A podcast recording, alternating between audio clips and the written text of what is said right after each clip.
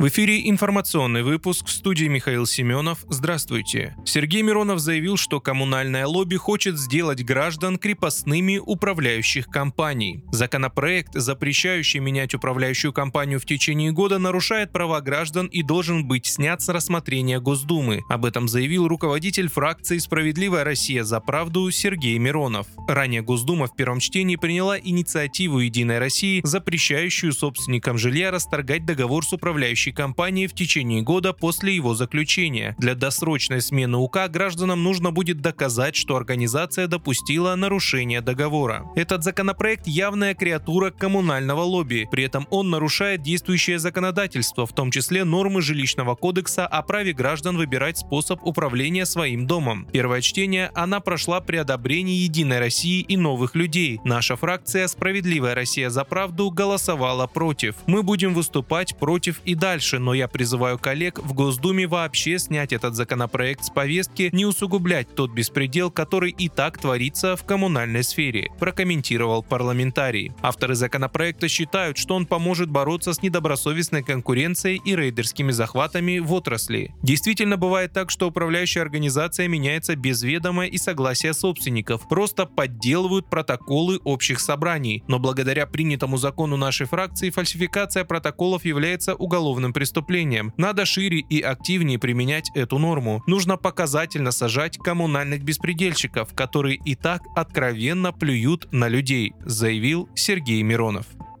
Малоимущих граждан России хотят освободить от уплаты подоходного налога при продаже жилья, пишут «Известия». Согласно информации издания, с такой инициативой выступили риэлторы, которые направили ее в правительство, Минфин и Совет Федерации. Также инициативу поддержали в Народном фронте и Госдуме. Граждане России должны уплатить НДФЛ, если жилье продается раньше, чем через 5 лет после покупки, и 3 года, если оно единственное. Украинские власти начали переброску на запорожское направление боевой авиации, сообщил председатель движения «Мы вместе с Россией», член Главного совета администрации региона Владимир Рогов. По словам Рогова, речь идет о советских истребителях и вертолетах, неофициально переданных Украине странами бывшего Варшавского договора, а также вывезенных в свое время американцами из Афганистана. С середины февраля власти Запорожской области фиксируют возведение укрепрайонов и концентрацию украинских войск у своих границ. Размер группировки достиг уже 40 тысяч человек. Как пояснял Рогов, Киев хочет выйти к Азовскому морю и перерезать сухопутный коридор в Крым. По его словам, наступление ВСУ может начаться, когда появится листва, то есть в марте-апреле, но в регионе готовы отразить атаку.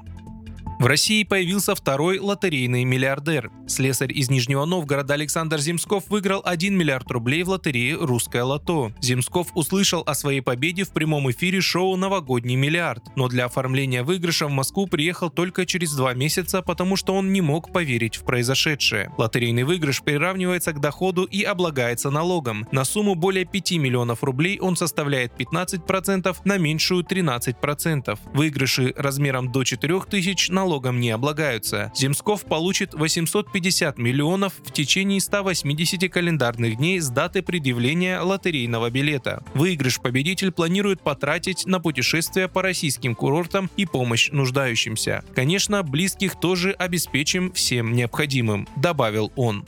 Вы слушали информационный выпуск. Оставайтесь на справедливом радио.